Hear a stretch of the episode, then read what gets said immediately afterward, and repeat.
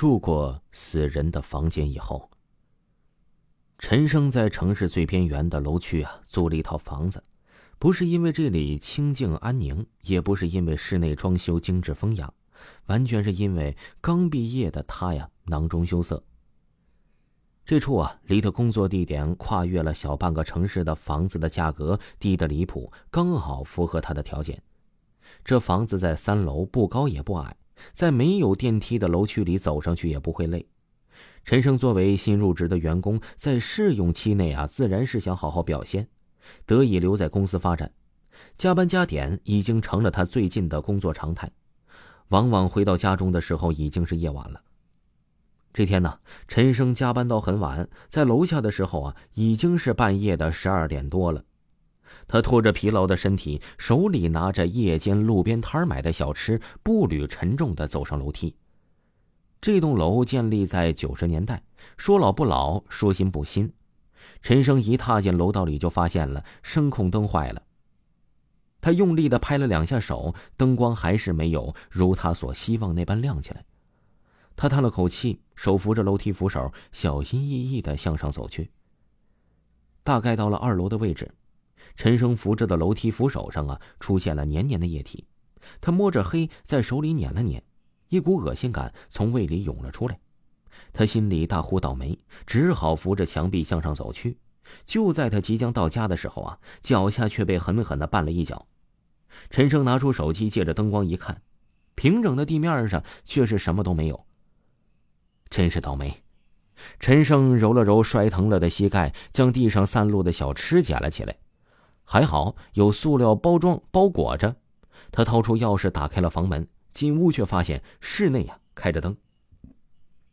难道是忘记关灯了吗？陈生脱下衣服扔在了沙发上，赫然发现自己的手上啊沾满了殷红的鲜血，他吓得倒退一步，立刻就想到了楼梯里楼梯扶手上啊那黏黏的液体。难道是？不会的，一定是什么红色的颜料。陈生立刻洗净了双手。他实在是没有勇气出去一看究竟。桌子上的小吃，他一口也没有动。匆匆洗漱过后，就上床休息了。这一晚，陈生睡得很不安稳，耳边总像是有人在交谈，还有很多细碎的声音。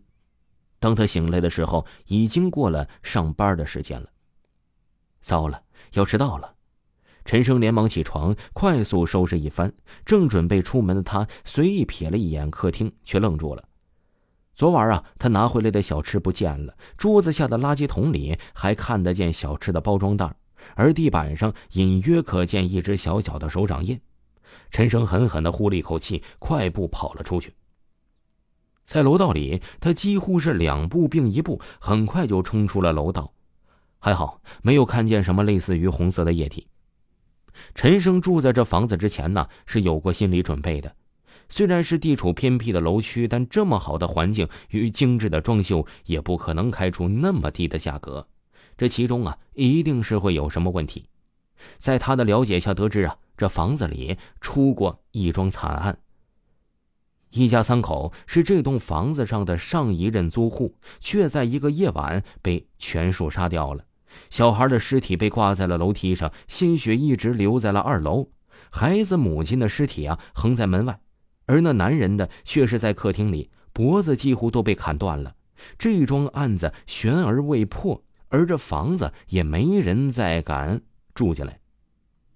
因为啊，一直不太相信灵异事件，又苦于没钱的陈生做了一次陈大胆儿，没有太多考虑就搬了进来。现在啊，他心里隐隐有些后悔。他在公交车上打电话给房东，却被明确告知不会退房租与押金。陈胜心中无奈，下班之后，他早早的回到了家，又早早的睡下，希望自己什么也听不见。听众朋友，本集还有下集，请您继续收听。